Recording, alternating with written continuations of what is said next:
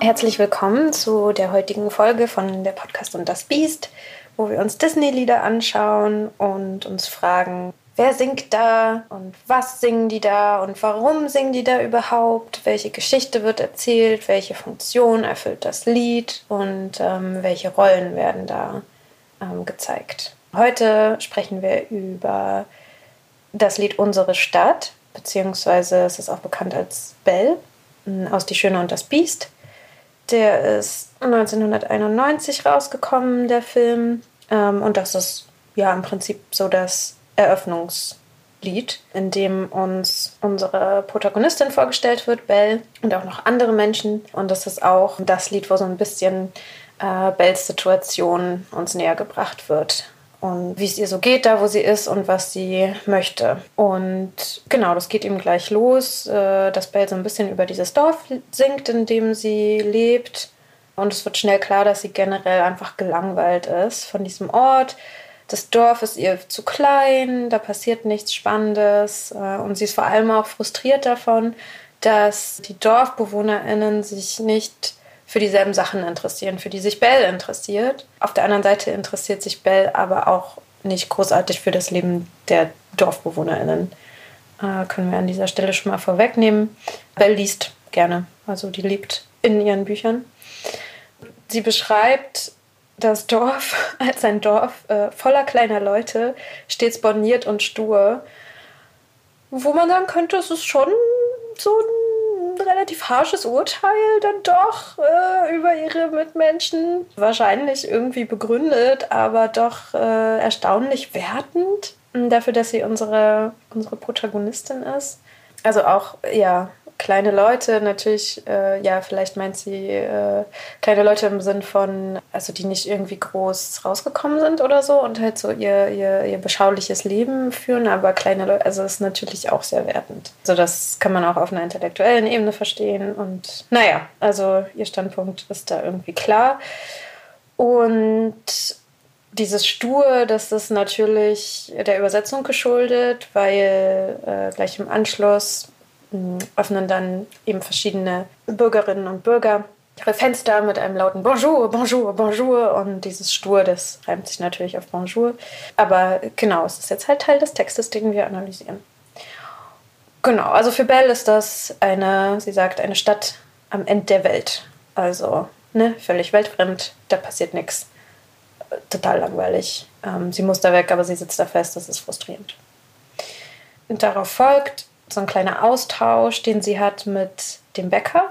Ähm, der Bäcker kommt vorbei und grüßt Bell, Bell grüßt zurück und dann äh, fragt der Bäcker so höflicherweise, ja, wohin gehst du denn? Und Bell ist so voll happy, äh, dass sie angesprochen wird und so, ja, und ich gehe zum Buchhändler und will das Buch zurückgeben und äh, da ist die und die Geschichte und sie holt total aus, um dem diese ganze Geschichte zu erzählen. Aber ich meine, dafür hat niemand Zeit, Bell. Also der Bäcker, der äh, ne, muss irgendwie sein Brot verkaufen und so. Und der also ist jetzt irgendwie, der hat keine Zeit, um deine ganze Geschichte zu hören und das interessiert ihn auch nicht. Und ich finde, das kann man ihm jetzt nicht so vorhalten. Also natürlich ist es irgendwie traurig für Bell, aber er hat ja jetzt auch nicht nachgefragt. Ne? Also hat nur gefragt, irgendwie, wo gehst du hin und hat nicht gesagt, erzähl mir dein Leben. Naja, so Bell äh, ist dann irgendwie verdreht die Augen und, und geht weg. Genau, und äh, jetzt wissen wir also, dass Bell auf dem Weg ist zum Buchladen, wo ich mich persönlich gefragt habe, so, äh, da gibt es einen Buchladen, ähm, wie, wer kauft da ein? Also offensichtlich interessiert sich ja niemand für Bücher. Wie überlebt der überhaupt? Sowas, was, äh, wer ne, wenn Belle irgendwie die Einzige ist, die sich so für Bücher interessiert, wie kann der, der Laden überleben? Plus, wir werden irgendwie später sehen, dass der Buchhändler ja auch noch ein Buch schenkt. Auch eine interessante Strategie. Ähm, hm. Ja, äh, viele Fragen. Viele Fragen. Ist es vielleicht eher eine Bibliothek? Aber selbst da wird die genutzt? Hm. Löst sich leider nicht auf genau, im nächsten Abschnitt ist dann, äh, also wird so ein bisschen die Perspektive der DorfbewohnerInnen eingeführt. Und die nutzen, also die, die reden dann über Bell und äh, sagen dann ganz viel, die Worte, die sie nutzen, ist so ganz viel seltsam. Sie sagen ganz speziell, steckt voll Fantastereien und komisch. Und insgesamt, also vor allem, ich werde nachher auch noch mal kurz auf das Visuelle, den visuellen Aspekt eingehen. Aber ich fand es äh, sehr spannend, weil das für mich eher so eine bedrohliche Atmosphäre hatte tatsächlich. Also weil nicht nur, dass Belle sich so als Außenseiterin fühlt, weil sie keine Freundinnen hat, die auch gerne lesen. Das wird halt auch zurückgegeben vom Dorf. Also das Dorf ist auch so, die ist anders, die ist komisch, die ist seltsam. Und das ist ja immer, wenn man sich in so einer Gruppe bewegt und dann so geothert wird, das ist ja immer erstmal gefährlich. Und das, was Belle aber schützt in dem Moment, ist dass sie eben so normschön ist. Also es wird auch gesagt, sie ist so schön, aber sie ist komisch. Beziehungsweise sie ist komisch, aber sie ist schön. Und natürlich, dass sie weiß ist. Also wenn wir uns vorstellen, dass es eine Person ist, die halt nicht diese Privilegien hat, dann würde dieses Gefühl, was die DorfbewohnerInnen ihr entgegenbringen von äh, wie seltsam, also das ist so ein bisschen so Neugier, aber auch so äh, so ein Befremden, das würde dann relativ schnell umschlagen, wahrscheinlich in, ähm, in so Animosität und Angst vielleicht und dann Abneigung und dann Gewalt. Also das, genau das, was Belle hier, was sie hier schützt, ist sozusagen ihr Weißsein und ja, sicherlich auch, also man kann auch davon ausgehen, wenn Belle jetzt sagen würde, okay, hey, äh, übrigens, bin ich nicht hetero oder ich bin nicht binary oder so, dann ähm, würde sie wahrscheinlich auch sehr schnell ähm, da mit Konsequenzen äh, rechnen müssen und würde wahrscheinlich dann auch eher so gewalttätig kontrolliert werden und genau und ja in dem Lied selber haben wir da nicht kommt es nicht so raus, diese Bedrohung nicht so raus, aber ich finde, also mit dem Visuellen, weil da merkt man auch, dass Leute ihr tatsächlich richtig folgen. Und äh, genau, also da hatte ich schon das Gefühl, dass es äh, irgendwie viel bedrohlicher, wenn das ganze Dorf so voyeuristisch sie beobachtet und sie irgendwie stalkt. Also sehr äh, unangenehme, unangenehme Gefühle. In dem Part äh, gibt es dann auch noch so eine Zeile, die, äh, wo die DorfbewohnerInnen singen über Belle, sie lässt sich auf niemand ein, wo man dann auch, also was, was ja im Prinzip eigentlich ein Vorwurf auch ist an Belle, dass sie nichts mit den DorfbewohnerInnen zu tun haben möchte. Also wir haben ja auch schon gesehen, dass es sehr wenig Gemeinsamkeiten gibt zwischen Belle und den BewohnerInnen. Aber ich fand, was aus dieser Zeile sprach, war auch, dass es ja offensichtlich schon so ein Interesse gibt von Seiten der DorfbewohnerInnen, dass Bell was mit ihnen zu tun hat. Oder zumindest die Erwartung, dass Bell mit den Leuten abhängt. Aber natürlich, ja, natürlich äh, dient das dann auch wieder eher so dieser Kontrolle und dass man halt Bell irgendwie einsortieren kann. Und dass dieser Ist-Zustand irgendwie schwer auszuhalten ist, weil Bell sich nicht so verhält, wie sie es eigentlich sollte. Ne? Also man kann sie nicht irgendwie, man kann sie nicht zuordnen und sie steht so ein bisschen irgendwie außen und ist besonders und äh, ordnet sich irgendwie nicht unter. So. Genau. Dann haben wir so ein bisschen Interaktion mit den verschiedenen Dorfbewohnern, um zu zeigen, wie langweilig dieses Dorfleben für Belle ist. Und da haben wir dann auch schon eine meiner Lieblingsstellen in dem Lied. Wo dann, da singen verschiedene Dorfbewohner. Also wir haben immer ähm, Person A singt eine Zeile, dann Person B, dann Person C, dann Person D und so weiter. Also es ist ähm, so ein, ein Ensemble eben und das ist ganz viel so Bonjour, Bonjour, grüß die Familie, bla bla bla. Und dann singt eine Frau, verkauf mir Eier. Und jemand antwortet, sind viel zu teuer. Und äh, ich finde das ganz, ganz großartig. Das ist auch so das, was ich in Musicals so mag, dass also Lieder nicht dafür da sind, um irgendwie so einen, einen Gefühlszustand von einer einzelnen Person oder vielleicht von zweien zu beschreiben, sondern einfach um irgendwie äh, Handlungen zu vertonen. Also so ganz banale Handlungen in dem Fall, weil es ja auch darum geht zu zeigen, wie banal das ist. Und genau, dann haben wir also ähm, ein, äh, eine Unterhaltung über Eierkauf. Und dazu zwei Gedanken. Erstens, was zur Hölle? Wieso weiß der Verkäufer in dem Fall ob die Käuferin sich die Eier leisten kann oder nicht. Also es macht überhaupt keinen Sinn, finde ich. Also wenn, also man kommt doch auch nicht ins Geschäft und sagt, ich hätte gerne Eier und der Mensch sagt, nee, nee, du, die kauf die mal nicht, die sind zu teuer. Außer die kennen sich, aber das wäre irgendwie ganz schön viel so reininterpretiert. Hm? Ja, und der zweite Gedanke ist eben, äh, ja, einfach, wie großartig das ist und dass äh, sowas, sowas passiert nur im Musical. Genau, weil es halt einfach so eine reine, die reine Staffage ist im Prinzip, damit Belle eben sagen kann, meine Güte, hier reden die Leute nur über Eier, ich muss hier weg. Und ähm, das ist auch eins zu eins wie im Original. Das ist nicht irgendwie umgedichtet, weil man auf einmal irgendwie was äh, Deutsches brauchte, das sich reimt. Und Bell kann dann eben auch ganz begründet sagen, es geht doch nicht, dass ich hier länger bleibe. Denn die Leute reden hier nur über Eier. So, danach kommt dann eben die Szene beim Buchhändler. Mm, Belle bringt ein Buch zurück, das sie die ganze Nacht über durchgelesen hat, woraus ich persönlich geschlossen habe, dass äh, offensichtlich nicht arbeiten muss.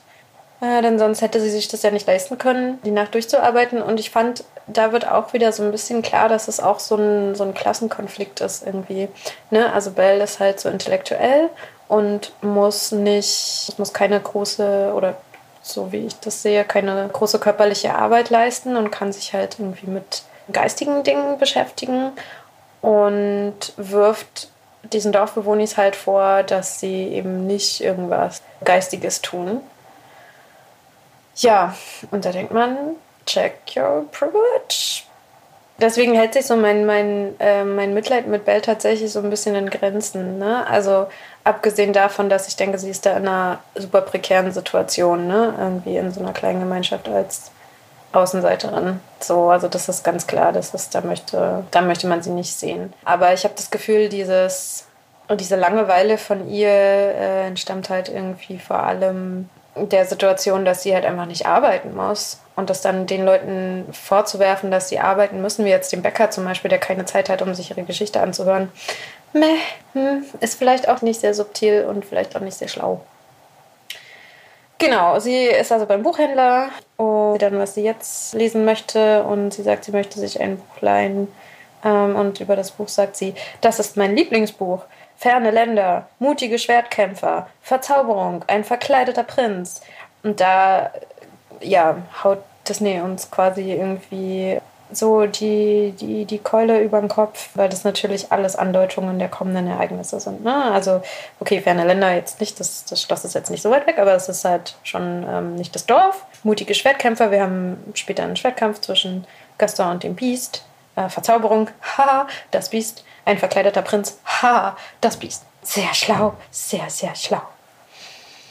Genau, und äh, da, da, da war ich dann eben irgendwie nochmal verwirrt, weil sie sich das Buch leihen möchte. Also sie kauft die Bücher nicht, sondern sie leiht sie. Aber ist es ein Buchladen oder ist es eine Bibliothek? Man weiß es nicht. Jedenfalls schenkt der Buchhändler am Ende ihr das Buch. Und man fragt sich, was ist das für eine Verkaufsstrategie? Was, wie, wie, wie überlebt der? Wie? Wenn offensichtlich niemand sonst liest, in dem Dorf. Wie kann das sein? I don't know. Was zur Hölle? So, danach, mein anderes Blatt holen, äh, haben wir noch einen Zwischenpart. Also Belle geht dann wieder aus dem Laden raus und äh, da haben wir dann, ähm, genau, also sieht man, dass so drei männliche Charaktere, also so Dorfbewohnis, ähm, ihr quasi auch gefolgt sind. Also nicht, die sind nicht in den Laden reingegangen, aber ja, also spannen halt irgendwie so durch das Fenster und dann kommt sie raus und sie sind so äh, unauffällig, unauffällig.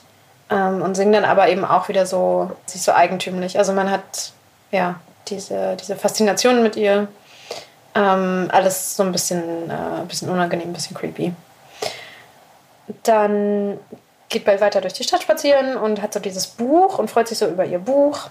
Und sitzt dann an so einem Brunnen und dann ist da so eine Schafherde und da ist so äh, meine, also noch eine Lieblingsstelle in dem Lied, weil sie dann singt, äh, ach, ist das nicht erstaunlich?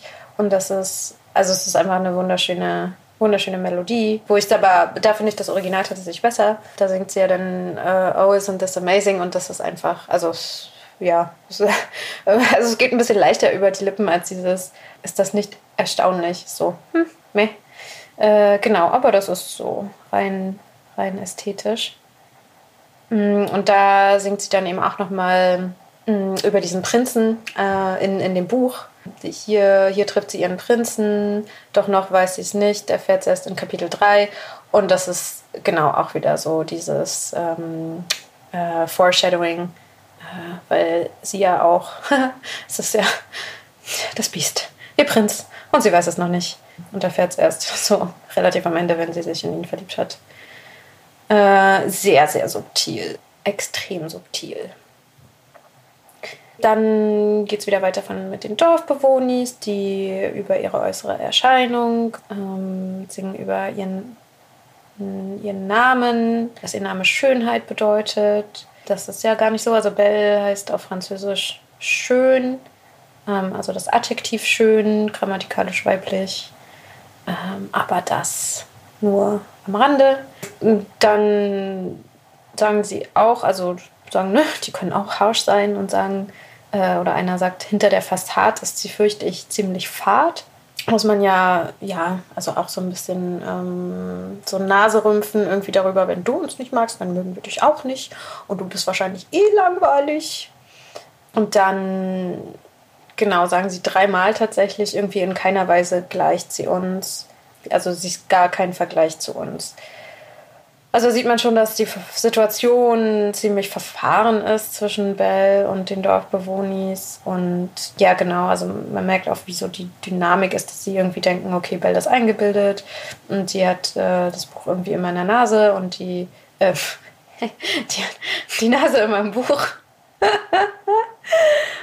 und die interessiert sich gar nicht für uns, die ist so eingebildet dabei sind wir ja extrem cool und äh, genau, und das schaukelt sich irgendwie eher gegenseitig so hoch, hat aber noch nicht tatsächlich den Punkt von ähm, Aggression erreicht. Hm. Dann haben wir den Einschub, ähm, dann werden, äh, wird Gaston vorgestellt und Gastons Sidekick Le Fou. Die kommen gerade von der Jagd. Und, äh, ja, Gaston wird sozusagen als so ein ähm, Macho äh, eingeführt, der anscheinend ziemlich gut darin ist, Tiere zu töten. Und Le Fou sagt eben auch, kein lebendes Tier hat eine Chance gegen dich. Im Englischen ist es No Beast Alive. Das ist natürlich auch eine Anspielung auf das Beast. Und dann sagt er aber, also er sagt, kein lebendes Tier hat eine Chance gegen dich und bestimmt auch kein einziges Mädchen. Da haben wir, ja, also schön dieses Stereotyp von ähm, Frauen als Beute. Fällt auch in die Kategorie Was zur Hölle. Gaston erzählt dann von seinem Entschluss, Belle zu heiraten. Und genau, geht dann halt auch davon aus, dass das so stattfindet, weil er das ja so entschieden hat. Genau, also mh, mm, kann sich gar nicht vorstellen, dass Belle da äh, irgendwie was dagegen haben könnte, sondern ist so, nö, wenn ich Belle heiraten will, dann passiert es auch. Was ich sehr mag an, an diesem Ausschnitt ist, äh, Gaston hat dann eben auch ein paar Zeilen, die er singt. Und da singt er einmal äh, über Belle, bist genauso hübsch wie ich.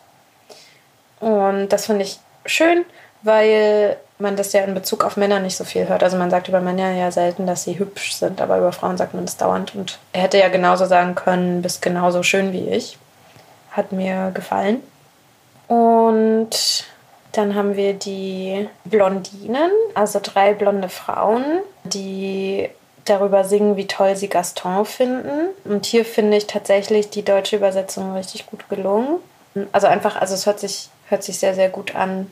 Sie singen Gaston, wie wohl geraten, ne, ne, ne, ne, ne. Und dann schweig still mein Herz, ich kann kaum atmen. Und das ist, ja, ich finde, das passt sehr gut und äh, das rollt so richtig über die Zunge und äh, es ist total rund. Und eine weitere Lieblingsstelle. Ich finde, äh, die Übersetzung ist hier richtig, richtig nice. Ja, bei den Blondinen, also finde ich, wenn man die sich anschaut, also Gaston ist ja der Meinung, er will Belle heiraten, weil Belle die schönste ist in der ganzen Stadt. Ich finde, die Blondinen sind jetzt nicht, also die sind genauso normschön wie Belle. Die sind halt blond. Also, hm, hm, hm, hm. Und natürlich sind sie blond, damit das ein Kontrast ist zu Belle. Aber ich habe nicht so richtig verstanden, ja, was jetzt oder keine Ahnung, vielleicht ist es nur mein subjektives Empfinden, aber ich hatte das Gefühl, die Blondinen sind auch irgendwie äh, super schön dargestellt. Also natürlich auch irgendwie so Normkörper und Normschönheit und so, aber fand ich jetzt nicht, nicht weniger als äh, bei Belle. Bei den Blondinen ist es nur merkwürdig, dass die Gaston so verfallen sind. Aber was mir aufgefallen ist, äh, die beschreiben Gaston als stattlichen Apoll.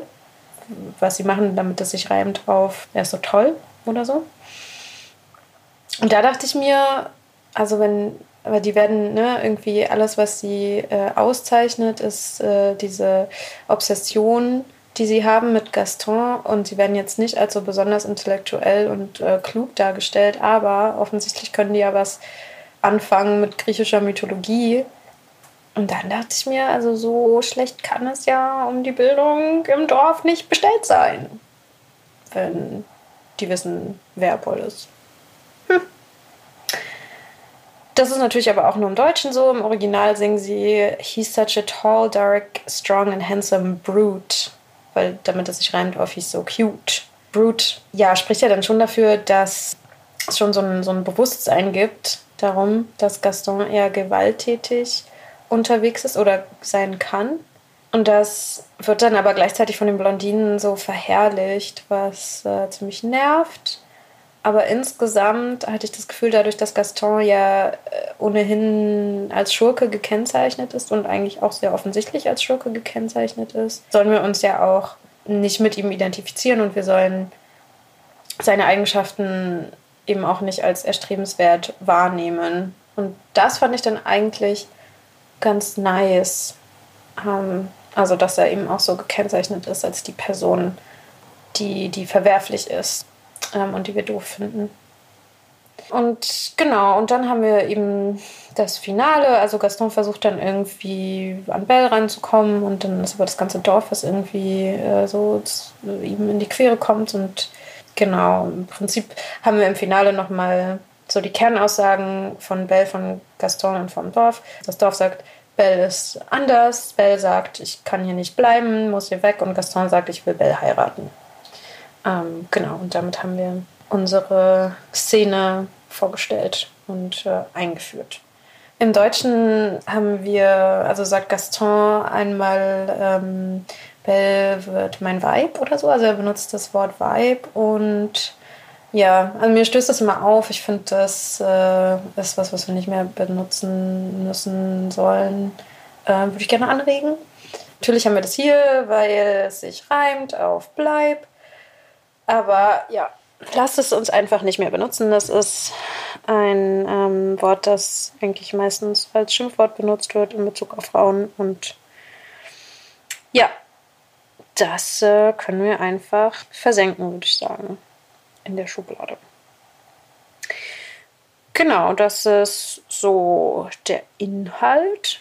Wenn man sich dazu den Filmclip anschaut, dann ähm, genau hat man so mehrere Erkenntnisse. Also ich finde, hier funktioniert das Lied nicht so gut ohne.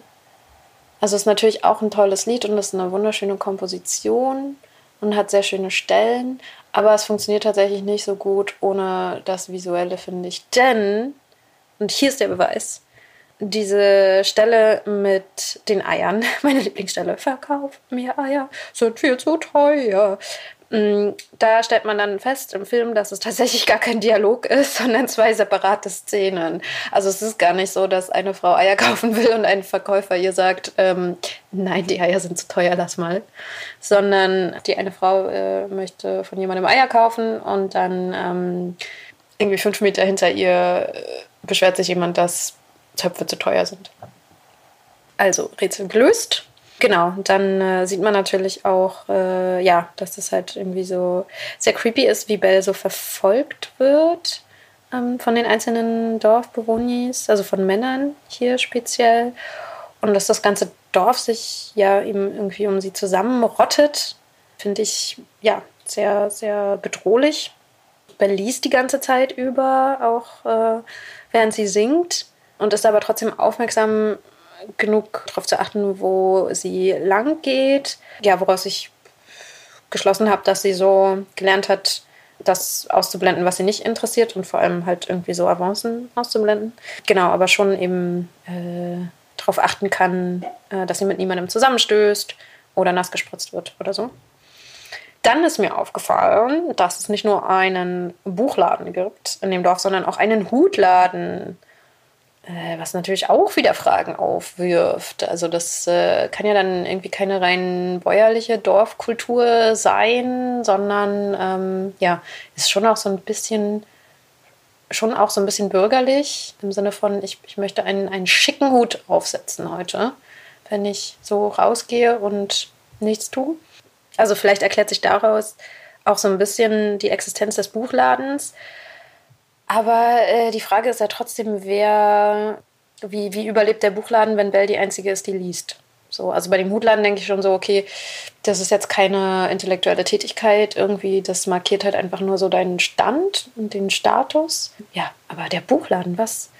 Wie? Warum? Äh, mir ist auch aufgefallen, als Bell da über diesen Prinzen singt, über das Biest, und da auf diesem Brunnen sitzt, dann ist da so eine Frau, die gerade Wäsche äh, am Wäschewaschen ist. Und die ist dann irgendwie sauer und packt ihre Sachen zusammen und ich habe nicht so ganz verstanden, warum. Also ob Belle die da gerade stört oder nicht. Und äh, war mir aber auch nicht sicher, wie. Also war. Ne, also irgendwie Belle ist halt vorne am Brunnen und die Frau ist hinten am Brunnen.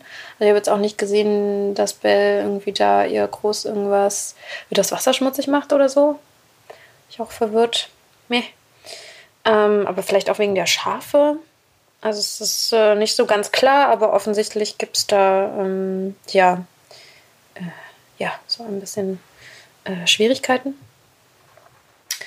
Genau, und bei äh, Gaston und Le Fou, da sagt Gaston auch, ich habe mein Auge auf die da geworfen, ne, auf Belle. Und äh, zeigt dann tatsächlich auch mit dem Gewehr auf Belle. Also da haben wir es nochmal irgendwie ganz deutlich auch in der Bildsprache so, dass äh, Belle ist halt irgendwie nur so eine, eine ja, eine Trophäe, genau ähm, eine weitere Trophäe für Gaston, die er ähm, sich an die Wand hängen möchte. Ähm, und in dem Fall dann Beute, die er erlegen will. Ja, ähm, das Lied wurde ähm, komponiert von Alan Menken und die, der Text, der Originaltext ist von Howard Ashman. Mm, das ist tatsächlich eine der ersten Kompositionen, die die beiden ähm, angefertigt haben für den Film.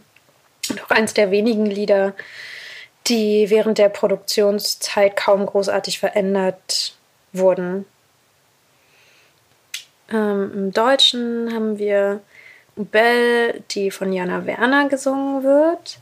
Äh, die ist damals 22. Die äh, singt Belle nicht nur, sondern spricht sie auch.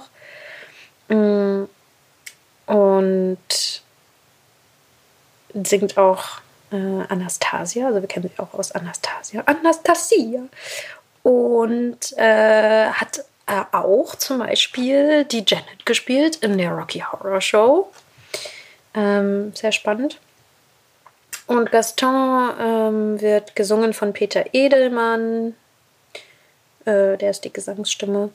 Und Le Fou wird gesprochen und gesungen von Santiago Ziesma, den wir alle natürlich kennen als SpongeBob. Und das ist ganz toll. Also in dem kleinen, also eigentlich die ganze Zeit, eigentlich sieht man die ganze Zeit SpongeBob, wenn er da ähm, um Gaston, Gaston ist ja auch ich will sie da heiraten. Und LeFou die ganze Zeit, aber ja, aber wen was? Und ja, und sie, und das ist die schönste Frau in der ganzen Stadt. Ja, ich weiß, aber, und äh, verdiene ich nicht das Beste. Und so. Und er ist halt, die, LeFou die ganze Zeit so, äh, ja, aber, mm, so. Und das ist halt so pur Spongebob. Und weil, ähm, hat er nicht nur Spongebob gemacht, sondern auf jeden Fall auch bei den DuckTales hat er auch irgendeine Figur gesprochen. Also auf jeden Fall jemand, der äh, sehr präsent ist. Ähm, in so äh, Zeichentrick, Kinderserien, ähm, Filmen.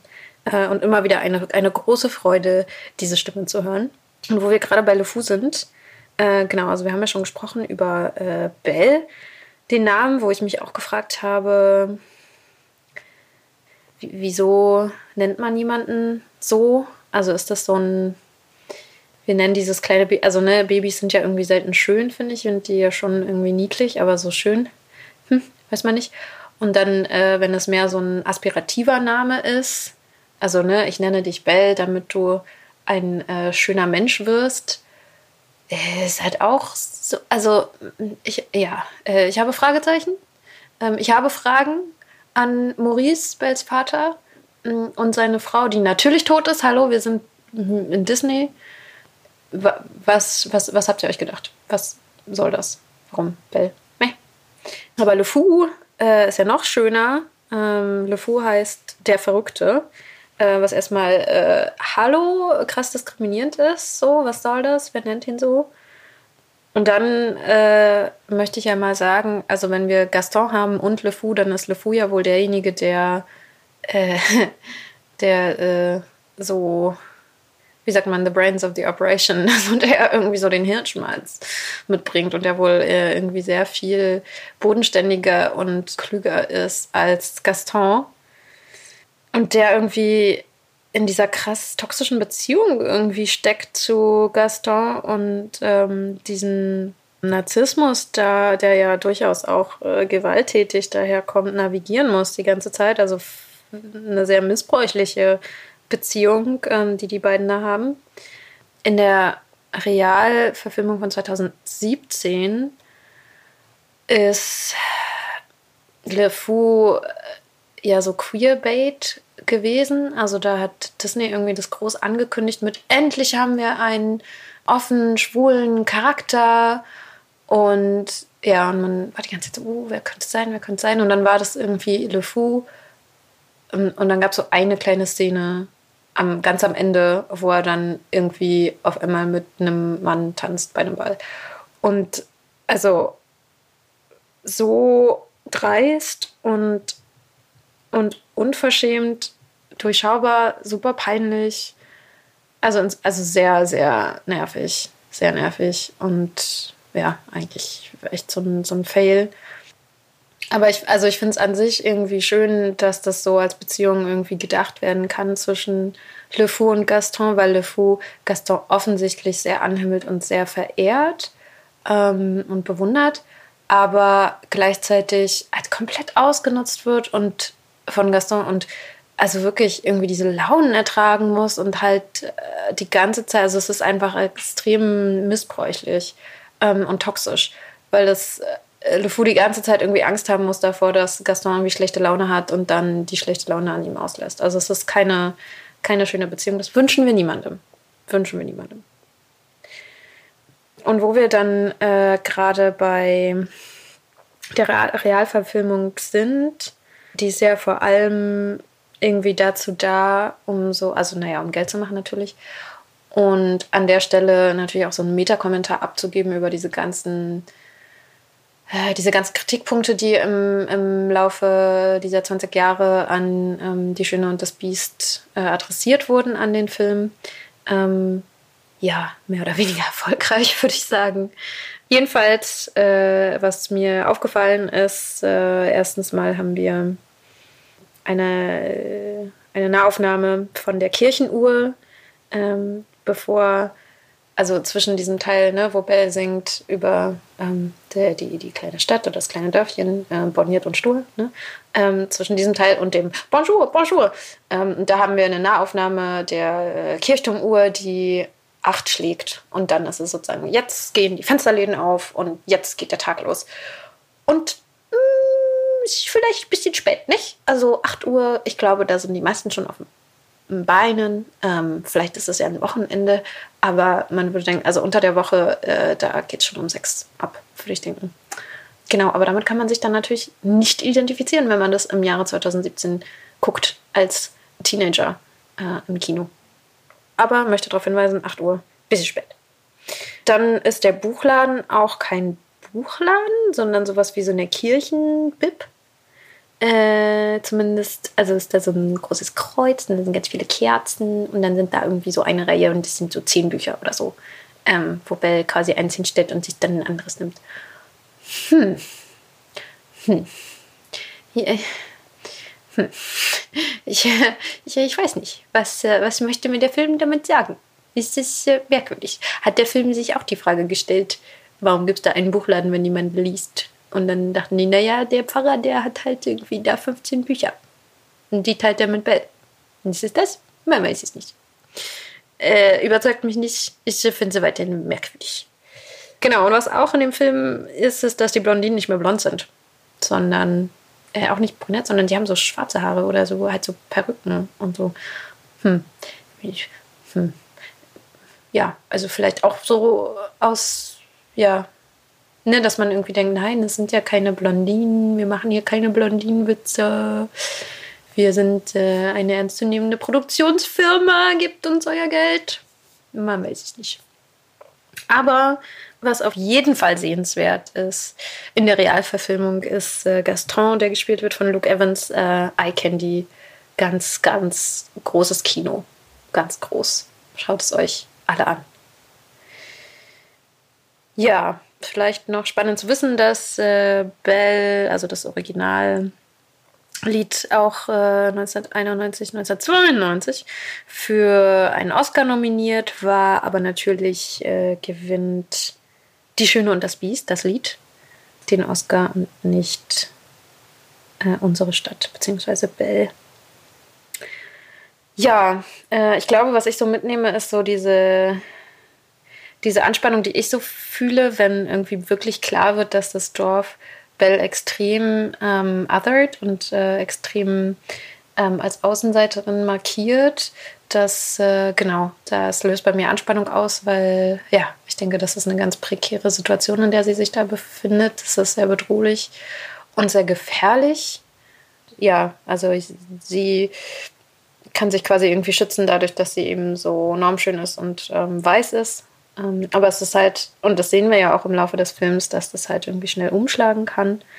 Ähm, dann auch in so äh, Aggressionen von Seiten der, der Dorfbewohnis und eben dieser Klassenkonflikt, den, den ich da sehe. Also, ähm, wo ich dann eben Bell schon auch irgendwie vorwerfen würde, so, du musst es den Leuten ja auch nicht reinreiben, dass du nicht arbeiten musst und die ganze Nacht ein Buch lesen kannst. So, die müssen halt um vier aufstehen, um äh, irgendwie Brot zu backen. Und dann interessieren die sich vielleicht nicht für Bohnenranken. Das ist zwar schade, aber äh, that's the life, nicht wahr? Also ja, vielleicht auch so ein bisschen Zurückhaltung. Klar ist das irgendwie langweilig für dich, aber ich würde das äh, vielleicht Leuten nicht so reinreiben. Ja, genau.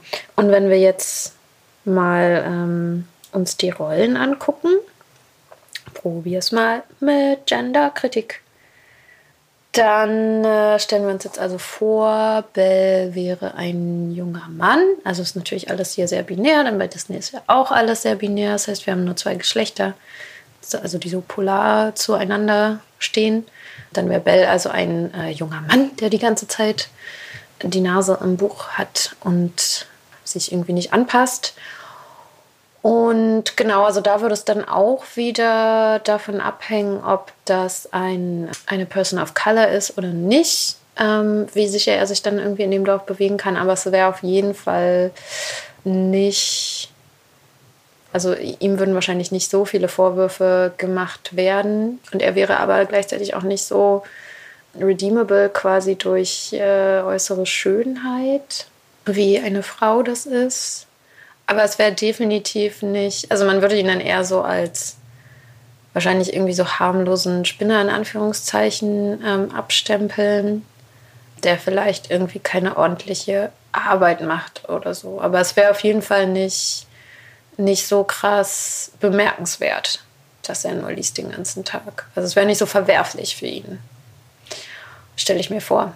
Mm, und Gaston Le Fou, wenn das nicht äh, Männer werden, sondern Frauen, ja, also das, das wäre auf jeden Fall ungewöhnlich. Ne? Also dann hätte man irgendwie so eine super taffe, super oberflächliche äh, Frau, die äh, extrem selbstbewusst ist und dann sozusagen, ne, also erstmal irgendwie denkt für sich, okay, sie muss heiraten und dann sucht sie sich den schönsten Mann aus.